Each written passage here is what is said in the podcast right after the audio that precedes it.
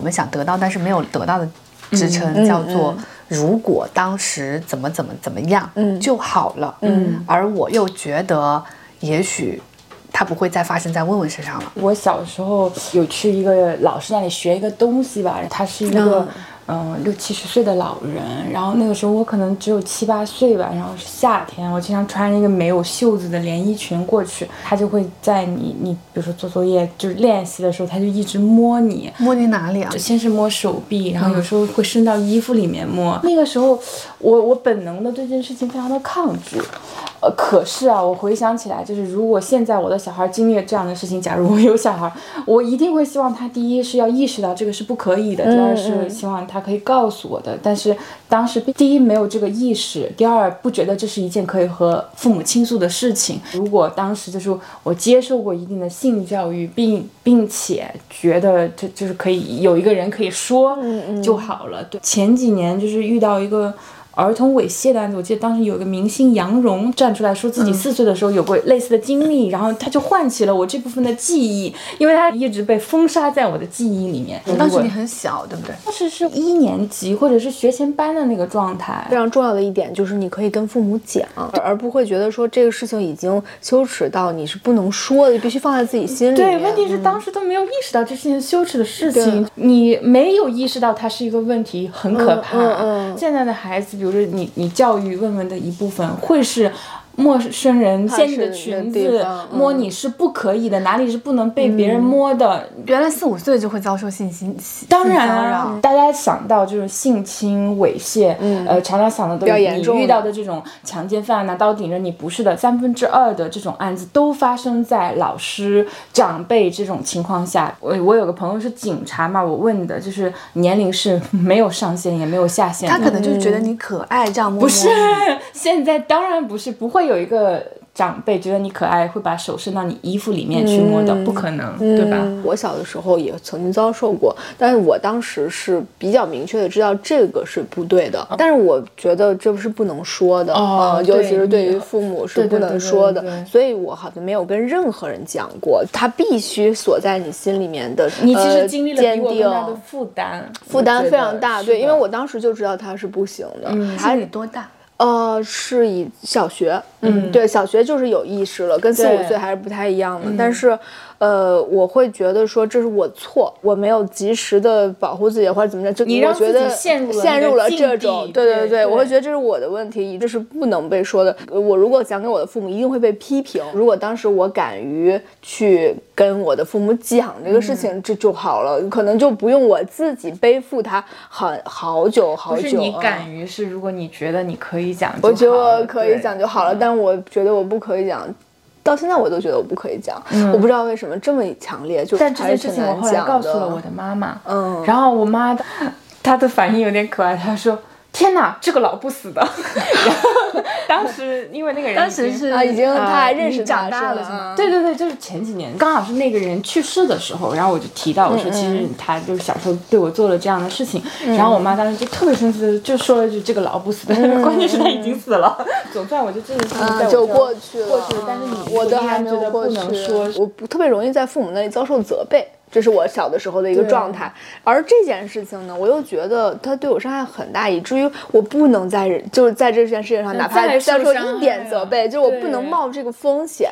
比如说，哎，你当时怎么那么就是傻呀？他人家说什么？对对，这个点是我就哪怕半句话，对对对，啊，对对，你怎么这么不懂？没错没错，就是哪怕半句话，就因为我已经在觉得我自己非常蠢，我为什么当时没有就是喊啊什么之类的？我已经觉得自己很蠢了，我已经很责备我自己了。然后，如果别人再来说，哪怕一句，我就是接接受不了。对，那你现在还责备自己吗？还是现在还不说，还是从来没有提过。对对，我还是有，我会，我会觉得我太蠢了才会这样。不是的，是因为。没有人教你，你凭什么觉得你当时这样一个小孩知道哪些是社会化可以允许的？而且当时最重要的是，对方是一个强者，他有企图，你是一个完全的弱者，你能做什么呢？对的，是这种决定从来不在弱者手里，这个责任从来都是那个强者背负全全责的。嗯嗯。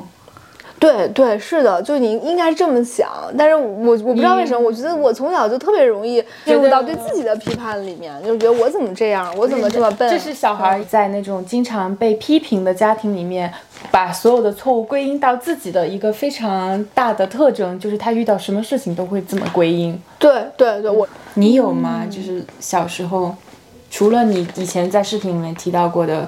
就是中学里面被老师扯内衣带子啊，这种你有在更小的没有？如果我在更小的时候经历过，可能初中那个时候我会更敏感，我会 say no。我是初中那个时候刚开始经历，那个时候就真的不知道是性骚扰，还有包括那种男同学的强吻什么的，就真的不知道。我小学男同学会过来掀我的裙子，嗯哦，我遭受到的还不是这么就这种的，我是这我觉得真的我可能有生命危险的那种，嗯，是很严重的，可能是。就是觉得我运气比较好，如果如果就是在那一刻没有向这个方向发展，可能向一个就是那种万劫不复的方向发展，所以最后是你逃掉了。对，但我就觉得说这是我一个不能讲的事情啊，对，以及就是我觉得这是一个特别蠢的事儿。这就是你跟老郭说过吗？没有。这就是不能讲这件事情最可怕的地方，是在于我们都算所谓就是开化的比较好，思想比较开放、比较先进。不管你怎么形容它，你依然都觉得这是一件就是不可以分享出来的事情。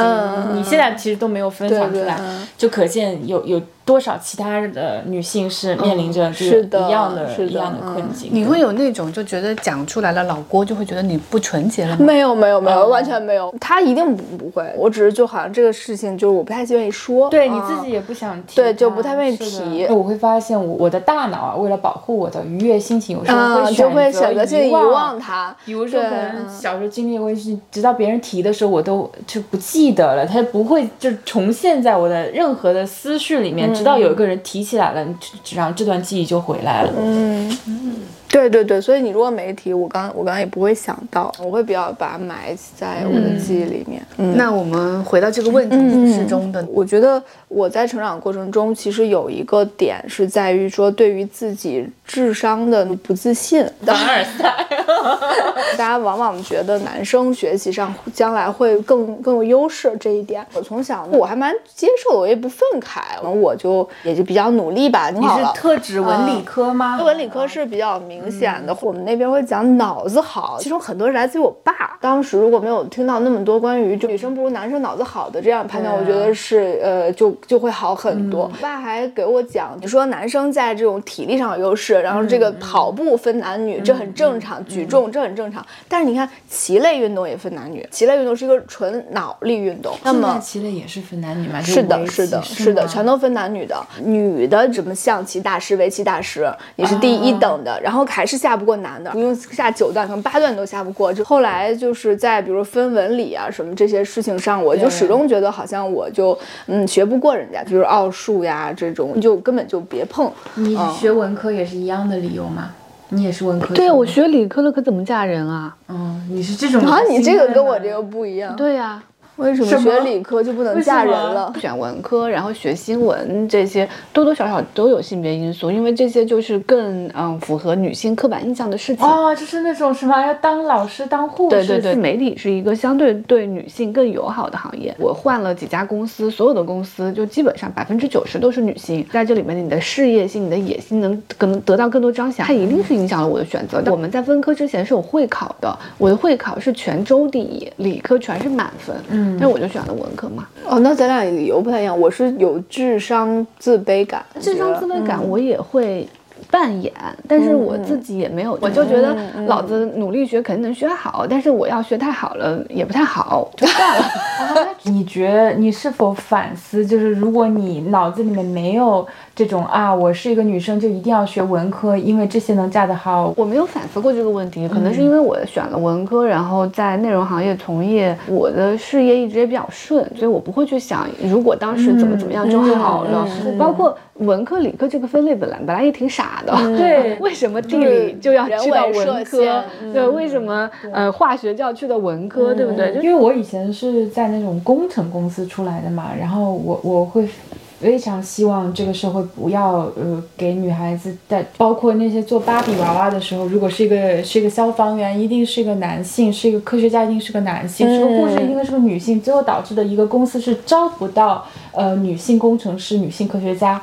而这个招不到，它本身是代价的，不是单纯的为了追求就是有男有女，而是多元，对于你的利润率都是有影响的。我现在听到这种劝女生不要学理科，不管是因为脑子，还是因为嫁人，或者是求职这种，我我可能都会就是提一个平衡的观点吧，不是说我一定对我我一定要碾压对方，但是我一定会说。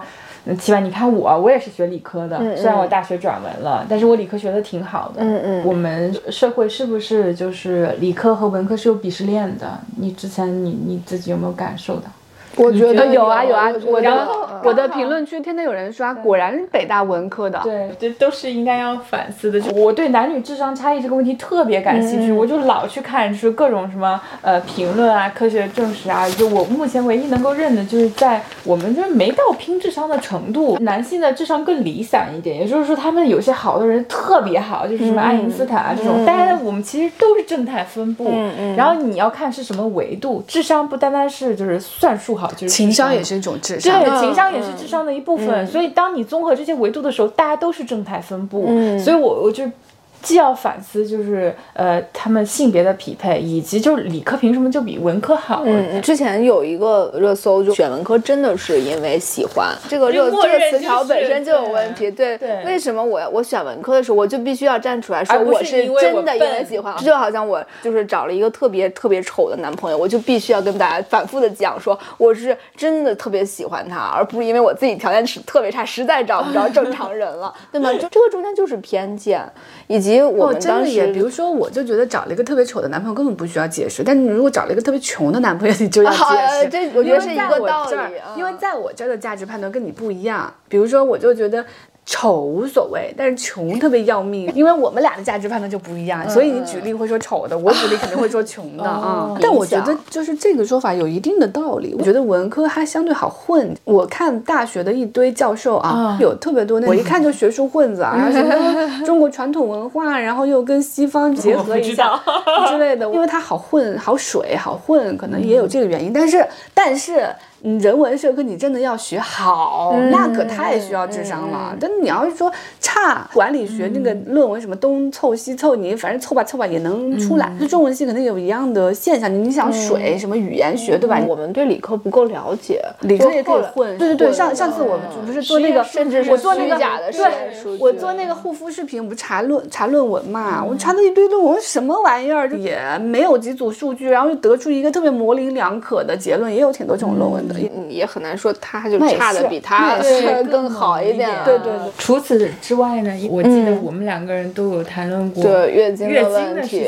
对，这个也是我的成长过程中一个挺重要的时刻吧。我来月经的时候比较晚，晚上我跟我妈说这个事情的时候，我妈当时的反应是那种比较。轻蔑，而且是觉得哎呀很麻烦的那种，就是啧了一下那声，然后白了个眼，就这种哎呀有点叹气的那种，就就就就觉得好像我的这件事情是带来了一个麻烦，卫生上的处理方式。他给我的呃指导一直都不太好，我因为那个量量特别大，就是不但是要用卫生巾，对，而且卫生巾还不够，每次就是都弄很又弄卫生巾又弄很多纸，然后还会弄脏裤子，就非常狼狈，每。次我都会觉得它很麻烦，以至于月经羞耻在我这儿一直存在。很多年之后，我的一个哥哥那天正好去他家做客，然后他家那个就是桌上就摆了花，然后我那个嫂子就悄悄跟我说，她说今天是呃就是那个小侄女的好日子，哦他爸爸特意买了花，然后家里面还那个第一次吗？第一次第一次啊，对，还吃了一个饭，特意的有一个小仪式什么。我那一刻我就觉得哇，原来不是所有的人都是这种，哎呀，这个麻。反正一开始了，哦，还会把它变成一个高兴的事情。你的第一次来月经，你还记得吗？很晚，初二、初三，特别高兴。我那个时候有一个特别喜欢的男生，但是我又不确定自己是不是个女的，就是因为我，我。因为胸平月经没来，胸平月经没来，胡子还长得特别，毛发特别重。我那个时候想了很多办法去除，这是性别教育的缺失，去除嘴巴上的，去除嘴巴上的毛。然后我穿的牛仔裤吧，就这里总是拱起一大坨，嗯，然后别人就笑我。我来了月经，我终于放心了嘛，就是性别上的一次确认嘛。我跟你们恰恰相反，我来的特别少。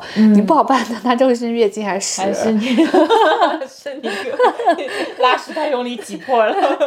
类似，因为它只有一点点，我就对着这一点点高兴了一个晚上。我就想。祈祷啊，祈祷一定是啊，后来它来的更多了。对对对，然后又然后逐渐它从黑色变成了鲜红色嘛，那就特别高兴，因为那个时候我对于女人要就是女生要像个女生的样子，男生要像个男生的样子特别有追求，就很刻板，我觉得对，所以嗯，所以我学文科也是顺理成章嘛。嗯，其实我根本不知道来月经意味着什么，但是我就知道来月经我是个女人了。我中学那段时间还有这方面的焦虑，问问。他肯定不会有了，他不会特别在意说区分说我现在做这个行为是女人行为还是男人行为。包括跳舞的时候，我会去跳更帅的。包括我跟 Eric 之间，我觉得我也可以养他。我不是特别在意你是老公还是我是老婆，我们俩不是一个性别关系。我管你是男的是女的呢。有时候因为我嗯下班了要去跳舞，就穿太特别 hip hop，他就穿的特别西装革履，我们俩走在路上，原来我会觉得有点奇怪，因为看上去那么不般配。我现在觉得无所谓。所以现在有些人问，比如说。是一对同性的恋人里面，然后有人非要逼问出，那你们两个人谁是男性化的那方，谁是女性化的那方，我就会觉得。你还是没有跳脱出这种异性的结构。我觉得除了月经，还有一些，就比如说我上高中的时候是没有穿内衣，就是我对于穿胸罩这件事情我是不知道的，我好像没有机会知道这件事情。直到高中的时候，有一个姑娘非常好心的来把我把我拉到旁边，然后说你不可以这样子的，你要穿胸罩的。当时我是非常非常。非常非常的就是尴尬的，因为我觉得我好像很失礼，很不得体。对对，以及我的刚开始买就是买的就是那种非常不合适。对，中超这件事情在我这儿也是一个不是很愉快的。以及包括你之前不是开玩笑说你有大清的这个呃那种观念吗？这恰恰反映了，其实由于没有人跟你谈过这件事情，你也只能选择了最安全、最保守的那条路径。是的，我的高中的同学跟我说，他爸爸给他。他呃，那个书包里是放一个套套的，对，呃，就是为以防万一。对，当时我太震惊了。对，首先我都不知道什么叫套套，这是第一啊，就是他要给我科普啊。第二是，呃，我对这种这种观念的先进，我会觉得是他奇怪，这个人太奇怪了。你对的性羞耻和性教育这么难以启齿，究竟是为什么？是因为没有谈论过。恰恰是因为我都没有谈没有谈论过，从来不曾成为一个问题，直到有一天，我妈说坐下来，我要跟你谈一下，然后。多大？呃，就是二十五六了。呃，对对对，我已经反正非常非常大了，就是大到他跟我开始谈这件事情变得非常可笑了以后，然后他跟我就坐下来还非常非常吞吞吐吐，呃，很干很尬的时候，然后我当时非常尴尬，所以我当时非常好笑，我说你要谈什么？你什么都不用谈了，已经太晚了。对对，就是很好笑。那你最终是怎么知道的呢？要讲实话，可能要到大学吧。该不会是我们宿舍聊天，然后，可能是啊，可能是。你记不记得徐萌？给给我们传过一个片子叫《颐和园》。小时候我非常讨厌一个场景，就是我们我跟爸妈一起看电视，突然有一个亲嘴的画面进来，然后他们就会倒水，觉得很尴尬，然后就是捂眼睛，没有，就甚至尴尬到都不能去倒水和捂眼睛，而是大家装作没看到，就是这个时候你感觉到空气安静到你吞一下口水，会有声音，我也就大家都静止了，是的，那个场面因为太过于尴尬，以至于让我特别的不舒服。那个不舒服是因为。为我们不能同时看两个人亲嘴，对不对？为什么？就是好像明明有一件事情摆在那里，但是呢，你又不愿意去触碰它的那种尴尬，是吗？因为我也我觉得好像是，就因为亲缘的原因，导致你们俩好像天然的就就是对于有一个格局。父母的床事是一件非常恶心的事情。嗯嗯，是的，是的，是的。嗯我小时候有一次撞见了我父母的床事，然后就做噩梦做了很久，因为我就觉得非常的肮脏。对对对，我也不知道为什么这件事情总是会和肮脏挂钩。对，呃那这个本身也是被建构的吧？我曾经看到某个剧吧，然后也是小孩撞见了，然后那个妈妈就说这是因为爸爸和妈妈非常相爱，就是我们喜欢抱在一起，就是非常自然的就说了对这样一件事情，而不是就是好像是一个禁哦因忌一样。为上次塔塔不是给了我一本书，是小孩的性教育嘛，嗯就跟问问说，就是这是一颗精子，这是一颗卵子，它们结合在一起，对对对然后就有了你。精子是从爸爸的睾丸里来的，卵子是从妈妈的什么卵巢来的。呃，后面呃老那个奶奶听一口，她没有说出来，但是我感觉到她就觉得哇不。是是吗？呃有一些不是，因为尴尬他之前拿着那本书跟问问讲的是，这是一个男的，这是一个女的，然后就有了孩子，就是问问，然后那页就翻过去了。有一天我在书房，我听到奶奶在跟他讲讲这本书，然后他就开始讲精子跟卵子。哦我从老陈嘴巴里听到精子和卵子、这件事情，呃在我们整个家庭都聊得特别的精确。我小的时候是遇到有一个电视剧里面讲这个老皇帝翻牌子，我问了一下什么叫翻牌子，牌子。然后当时他们跟我说的是这个你不懂，小孩子其实很敏感的，你能感觉到他气氛有点点怪。非常多年之后，我才知道为什么当时这样。延续上一趴在讲母女关系的，我我写这个不是因为爸爸对我的爱就是比爸爸妈妈对我的爱更好的，这最近跟我爸聊天，我们也在聊我妈的一些优点，比如说我非常就是自律，对我来说就跟喝水一样容易，非常自然。对，就非常自然。这就是因为我妈就是这样的人。比如说，我妈一开始不会英语，后来自学英语，然后现在能教别人英语，教了很多学生。他的英语之前的自学的方法就是听新概念英语，你知道有多牛吗？就不是不是不是那个复读机，我就清楚的记得小时候每天我一醒来就看到他在那个复读机一遍一遍听，一遍一遍听去写。他是一个当时三十多岁的人，他没有学过，他那个时候已经参加工作了，而她。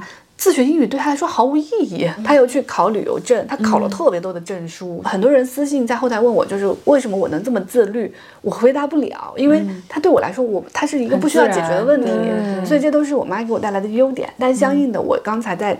就是也反思了很多缺点，嗯。啊，就是一个特质，它有有有有一面是优点，那么必然有一面是缺点。我爸相对来说是一个一点儿都不太争强好胜，然后心特别大，然后自我的世界特别稳固的人，嗯，所以他他更多的参与其实是能够平衡掉对一些不管是优点还是缺点的事情的。所以我觉得一个孩子在成长过程当中，如果有条件，在有一个主要的养育者的前提下，在他稳定的关系里面，有不同的人是非常是的幸运是的的。吕太阳就跟我说，呃，因为他是老师的角色，所以他跟那个孩子，他不会那么宠爱他，嗯，他会跟他有规则。可是这样对孩子是好的，他就会知道，哦，原来有一个人是以这样的方式跟我相相处的。嗯嗯，我的遗憾是从小学嗯到高中，基本上我爸都是在外面打工，就我只跟我妈生活在一起。我妈的所有的东西也都是我在承接。如果我爸在我妈身边，那么我妈的很多东西，她也许有地方可放。就像我现在经常感觉到我很多垃圾情绪，好像有 Eric 可放。我用的是放啊，不是说倒进去，你就不用让孩子来承受，而孩子又会从不同的人身上观察到不同的与这个世界相处的方式。但是中国太多的家庭就是焦虑的妈妈和消失的爸爸，爸爸。就是是的是的对，所以我觉得爸爸这个角色特别重要，不是因为男子气概重要，而是因为是多元的对重要。不同的人在这个家庭存在本身，对于这个孩子他的对这个世界的感受就是重要的。看我视频的老粉也会感觉到我身上的脆弱，我身上的不安全感。呃，我觉得如果你的紧绷，我的紧绷，我昨天还看到我爸给我发一条微信就大哭，就是我在跟他聊养老的事情，因为我妈在这儿是个天大的事情，养老这个事情就是你孝不孝啊，我是不是养了个白眼狼啊，我之后不能起床了怎么办？我爸就云淡风轻的说，他说他已经准备好了，他退休之后他会非常开心的先出去旅游，他会把他把他老年生活安排的很好，他说你根本就不用担担心京，我想来北京，或者你需要我，我肯定会过来。他说，虽然我没有参与问问的成长，有点遗憾，但是也还好。他的整个语言系统还是比较稳定的，淡然一点。而且我我爸是一个热特别热爱生活，家里种了好多好多树，准备搞一块田种菜。他的生活特别多。如果我从小嗯看到的是我爸这样的，我就知道原来生活也是有意思的事情，生活里还有好多好多事情。你记不记得你大学的时候拍了一张我的书 桌跟我的衣柜？你说你 PO 到了哪里？因为校内。对校内，因为太乱了，然后然后我当时才意识到，原来这么乱是不对的，因为我家里从来都是这样子，因为我家里从来我没有见过整齐的样子，所以我说你对我的人格影响很深。比如说，你看我现在家是整齐的嘛，就是整齐这点要有收拾这点，是我在上大学才学习的，而我刚好是就是从观察我妈妈那里得到的，对对对，因为我没有见过，对对对，所以我觉得如果我跟我爸在一起呃的话，如果我爸参与的。多一点的话，那么我可能啊会会会变成一个啊更能收拾的人，包括从我妈这里听到我爸坏话的同时，也可以从我爸这里听到我妈的坏话。对对，我就不会觉得我爸是一个十足的恶人，而我妈我要用尽全力去保护他。其实我我刚才描述的是一个好的夫妻关系，如果有的选的话，我觉得这个支撑可能对我是重要的。嗯嗯嗯嗯，我非常非常同意。在你们的成长过程当中。你们幸好当时怎么样的瞬间有哪些？嗯，我我可以聊一个跟你们俩相关的，一个是大学那个时候不是意外怀孕了嘛，然后这，嗯，怎么说呢？对于我当时的我来说，就还是一件特别大的事情。当时我只能跟西西说，因为感觉西西会会理解，且就是，呃，不会在你这里遭受那种荡妇羞辱，你知道吗？因为我觉得还是有就是性羞耻，别人就是。在骂你不小心的基础上，肯定还会觉得你是一个不检点的人。我是理解你没有跟我说的，对，因为我们对 对，就是我我我我在你这里遭受到的可能性会可能性会大，对更更大。是的，是的，对。但是因为我觉得我们的性观念是比较接近的嘛，所以我我觉得当时能够跟你说，当时我已经怀疑我那个要那个怀孕了，然后我当时买了一根验孕棒，然后完了之后你问我说怎么样，然后我就笑了一下，然后你 你也跟着我笑了一下，就是我们以。一个比较心照不宣，对对对，轻松的方式来处理这件事情。如果这不是你，如果我身边都是像世中这样特别传统的人，我我心里面感受到的那种我自己不检点，我应该为自己感到羞耻这件事情会强大很多。如果你当时跟我说的话，我觉得我可能会伤害到你。第一就是我可能难以掩饰我的惊讶，然后第二是我可能难以掩饰对你的心疼。因为你可能要意味着你可能会接受手术，对对对，就这这两个都会伤害到你。哦但是西西他当时就是注重了我，他是说。你怎么变得这么爱睡？就是你是开玩笑的，身边当时有了你，让这件事情它不是那么的沉重，你知道吗？其实我们很害怕原本并不大的一件事情变得很沉重。意外怀孕这个事情，因为在太多的小说里读过，你们没有读过《小时代》吗？你们没有读过《安妮宝贝》吗？在我这里还很好接受。另外有一个更重要的原因，是因为这个人是你，就是你做任何事情我都会支持你。你 当时跟我说我要把这个孩子生。下来，我也会觉得做的对，我我不会有任何挑战，因为他是你，是因为你在这段关系里面感受到一种认可，就是他不是先天的就以一个我比你更懂的那个姿态来挑战你，我觉得你就会觉得你你做什么都都可以，就你不会。你不会去 judge 我，就是你从甚至甚至我觉得你做什么都挺好的。后面我也意外怀孕嘛，我后面就想，嗯，佳佳也意外怀孕，那应该没关系。我会因为这件事情你也做过而认可我自己做这件事情。我觉得这就是我们给了彼此的支撑啊。你需要对小困难的时候，你其实不是特别确定，那么你其实非常会受到其他人的影响。因为我在当时我男朋友那里还有。当时我妈那儿不是特别愉快吧，就是因为你能承受，所以我觉得我应该也能承受。就好像现在我在嗯工作里也好，生活里也好，可能碰到一个事情，我可能会想一下，如果是适中，他大概会怎么做？如果是佳佳，他大概会怎么做？嗯。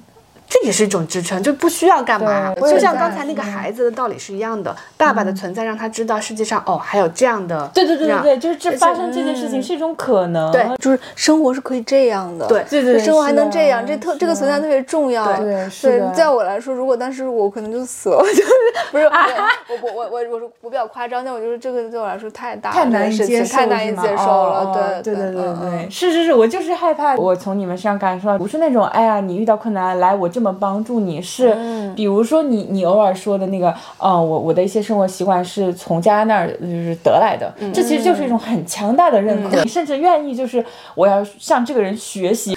还有一次是上一次聊天的时候，世忠就突然说，呃，佳是我觉得活得特别清醒的一个人，嗯然后我就觉得这这就是我想要被看到的事情，而你恰恰看到了，这个是一个超级大的支撑，就是以至于你在这个世界上不会觉得我是踽踽独行的。我从朋友上面获得的支撑是，更多的是第一，人生也可以过成这样，以及就是被别人看到。你刚刚说的那个，你怎么选都不会选错，是如果回到我当妈这个事儿上，我特别想给我孩子的一个支撑。我奋奋说奋斗吧，奋斗了这么多年，你努力了这么久，如果说能有一点点什么价值，我就是想告诉我孩子，就是你怎么选都很难选错。他其实不会特别差，但另外还有一个意思就是他也好不到哪儿去。你再鸡娃，再怎么搞，怎么搞，他无非就是考上大学，大学毕业拿一份工资。这个小概率事件，就是他突然成为下一个马云或者 Elon Musk。哦，那那个那个跟父母没关系，父母只能保他的底线而这个底线我已经建立了，就是嗯，就是我们家的家庭氛围，我就希望他能放松一点，有意识的能让他放松一点。嗯，你刚才说你想给问问做的，我觉得我爸他其实差不多已经做到了，嗯。所以你刚刚说的时候我特别感动。哦，所以问问以后长大就是你这个样子，就是因为我觉得，不管是在选是不是出去读书、选什么专业，然后选跟谁结婚的时候，我爸差不多都得带给了我一种底气和自信，就是说，哎呀，怎么选都行，也不会差到哪里去。我就想到你说的那个例子，你你在小学的时候，如果每次考差了，你回家就有。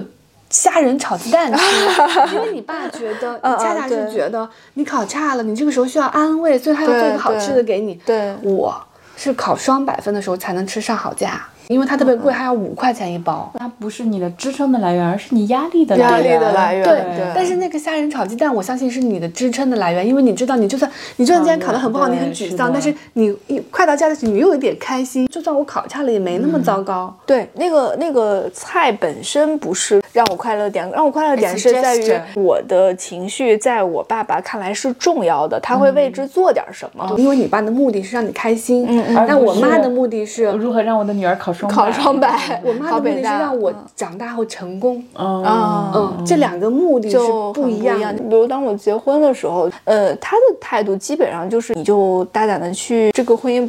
没有 work，那也那也就也没什么，态度他没有让我觉得我背水一战了。哎，我有时候就是，嗯。什么那种婚姻是一场豪赌的那个感觉，嫁人嫁好一世爽，嫁不好就只怎么怎么样的那种话，哦，对，非常多，比如说，呃，嫁人是女人的第二次投胎，就这种话特别特别的恐怖，因为你觉得投 胎太严太严肃了，这件事情我万一没投好，对吧？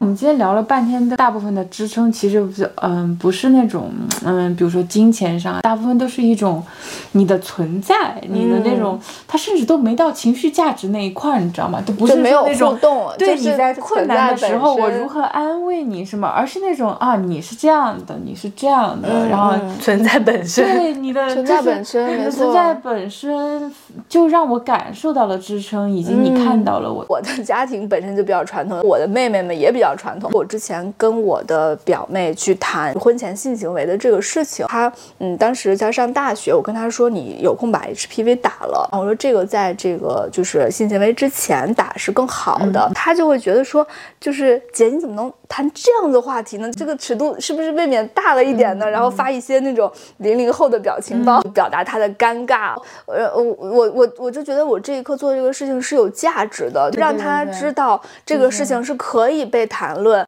以及当我的妹妹跟她的妈妈产生了一些原生家庭的呃问题，向我求助的时候，我的。呃，核心建议就是你要先过好自己，嗯，对，而不要过早的去赶紧担起来你妈妈的幸福荣耀。如果如果我怎么不关心她，她就会很难过什么的。我之前在微博上写了一句话，就是那个。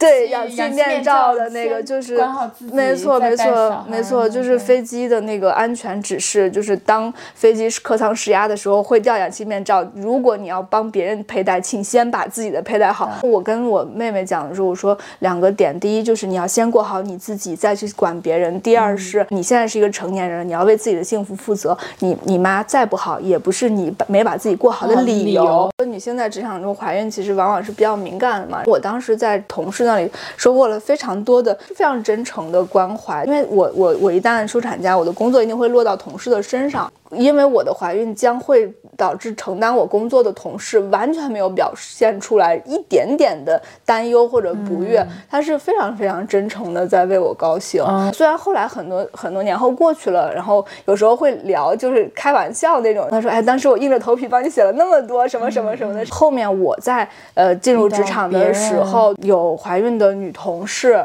或者是已婚未育的女同事，我就是会比较有意识的去表达。比如说你怀孕了，我是真的很为你高兴，以及就是我如果需要因为你怀孕而承担更多更多的工作，我觉得这完全理所应当，这是我在职场中比较想向下传递的东西。多元本身是一个价值。当我去想我做视频的目的的时候，以前是以为只有一个目标，就是呃把我自己的这个思想和别人产生一个连接。后来我发现，其实对于那些不支持我的那个人来说，也许我的观点成为了他日常接触的观点当中的那一个。他也是有价值的，就像太阳说的，就是你成为问问这个世界里面的一个，这个就很有价值。还有一部分是家庭当中，比如说我是一个呃没有生育的小姨，我我希望也许他们当中的某一个人，如果想要做出和我一样的决定，他不会觉得他是如此的孤独，就是他觉得哎，那我的小姨她也过得挺好的，就是她也没有说因为。她是一个没有生育的女性，于是她人生不完整，她过得非常的不幸。我我当时是在英国的时候，有一个北欧的一个是就是比较高层的人，他在这个言语上会，比如说特别关心你今天穿了什么，他甚至线下见到的时候就直接把手搭在我的脖子上，然后我当时一下子就跳起来了。我从跟其他的女性女同志沟通当中发现，他对每个人都这样，所以他就是行为有点就是。怎么说呢？越界对，然后当时我就告诉了就是一个上司，其实我也是有一点点忐忑的，因为我我不知道对方会会不会觉得说你这是。就是你过于敏感啊什么的，但是当时我认为我至少是得到了支撑的，就是他没有说一定是你敏感了，而是他非常认真的，不管他是否相信我，不管是跟人事部门还是跟他的上司，都做了非常严肃的汇报。这点其实给了我就是信心。到后来在日本的时候，我的男同事被我的上司霸凌了，属于那种言语上就是骂你这个人无能。对女性的霸凌和对男性的霸凌是非常不一样，就男性的霸凌绝对就是权力的碾压，我就是不喜欢你。你做的这个报告，你今天一定要你你你不可以回家，你就在这把它做完，然后或者是就是。呃，在很多人听来都是职场正常的语言，没有，然后他羞辱他的人格，就觉得就是你你这个人是怎么混到我这儿？在我眼里，他就是霸凌，因为他给我那个男同事精神上造成的压力，已经远远超出了我这份工作没有做好，老板不开心的这个份上。因为我以前觉得我在职场得到过这样的支撑，我也是鼓起勇气和这个上司的上司说，我说这样的情况不应该发生，就这个男同事。呃，当时被造成就是他经受的这个霸凌，如果我不说出来，我一定会后悔，我不可以原谅我自己，就是我必须要知行合一。我很幸运的是，我的男呃那个上司非常的开心，就是因为嗯，在日本的这个语境里面，能够指出这样的人并不多，然后愿意相信别人的人也也不多。我我我后来在自己的公众号里面写到了这件事情，其实。我我等于是一种给自己给自己打气的那种语境去写，并且我就很高兴的和别人分享这个事情。我想要别人知道，就是你在职场，不管你是遭遇的那一方还是什么，我们是有可能起来对这件事情说不的。嗯嗯，对，你的两任上司都挺值得点赞的。之前我的一个姐姐，她也遇到了这种职场的性骚扰的问题，然后她跟她跟上级去反映这个情况的时候，她特别忐忑，她的担忧不仅仅是怕敏感。嗯，同时还有，就是一个巴掌拍不响的那个意思，你知道吗？就是说，为什么是你？呃，后来他也得到了特别。正向、积极、正常的回馈，嗯，就顺利调动了部门。我当时也觉得是挺难，就是挺挺不容易的，因为他还不是在一线城市。那怎么避免就这种事情成为一个搞别人的工具呢？嗯，我要把这个人搞下来，我就举报他性骚扰，比如。罗翔之前也有，就是说男性里面的这个，嗯呃，被就是诬陷就是性骚扰强奸。然后他，我我不不太确切的记得他视频的意思。他视频的意思是说，你你要从更宏观的角度去想，一个女生，比如说被性侵和强奸之后没有讲的概率和她讲了是诬告的概率，这两个根本是不成比例的，前者要大很多很多。然后你现在如果因为你害怕某一个男性被诬告，而就是否认所有的受害者的发言，是在对这个社会的，就是。嗯，往那个方向推进了，而不是去往。我其实挺赞同的，我不敢保证所有就是为了搞别人什么之类的，这个我不敢说，我只敢，我只能说在自己的行为范围之内，我不不能因为这个理由的存在而不去做我认为正确的事情。因为从整个社会大面上来看，我们更需要，对，更需要。这就好像之前有人问我，就说一定要男女比例达到多少什么之类的这个看法，我以前是觉得我不需要，我我我就要自由主义。然后后来，嗯，有人告诉我，你知道吗？有一些矫枉过正，它是有必要的。你之所以不需要，是因为你已经站在一个既得利益者的份上了，你根本没有想到比你更加困难的那些女性，她们恰恰需要这样的比例保证，才不被受到歧。是因为你，比如说你你你不要孩子，那你已经站在了更高的一个既得利益者的位置上，那么你怎么保证没有你学历高的那些女性，她能够免于这种歧视？对，是的，我我后来想了之后，我就没有那么抵触说，哎呀，我的男女比例一定要达到多少？是因为我觉得在认识到这个结构之后，你对对这个结构做出自己的努力是没有问题的。存在本身就是一种支持。大学的时候，为什么你当时会觉得我的性观念会更开放？因为我天天在那儿看《Sex and City》，我还放公放，对不对？然后里面就有非常多的那种黄色片段。嗯，然后我当时在里面最让我感动的不是 Carrie，因为 Carrie 跟 Charlotte 是一个相对在主流里的人。嗯。然后最让我感动的是 Samantha 跟 Miranda。嗯。Miranda 最让她感动的是她对于这个酒保男朋友的接受和相爱，就他们的爱情和。他们的婚礼，我觉得巨美好。就他们的婚礼，我真的泪如雨下。Miranda 是那个哈短头发的那个哈佛律师，对对，他后面不是还在真实的生活里面竞选了纽约市市长嘛？啊，嗯嗯，对，然后。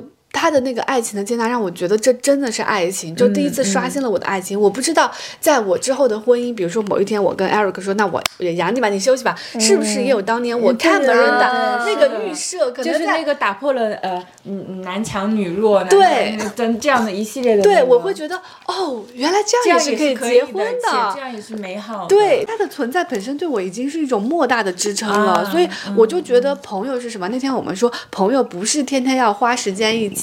呃，打屁逛街吃饭不需要朋友，就是你知道他是这样的也没有问题，你知道你是这样的，他也会觉得没有问题，这就是朋友，这就是支撑。支撑不需要做什么，不一定要给奖学金，不一定要啊，怎么着拍拍你的肩膀，给你一句鼓励，安慰啊，你的存在本身就是支撑。是的，是的，是的。我现在就会想起好多的朋友，我我跟他开玩笑，因为他可能是不婚不育嘛，然后有时候我想。然后他好像就是哎，肯定不会太糟的，至少有他在，对，就是会觉得这样也是一种支撑。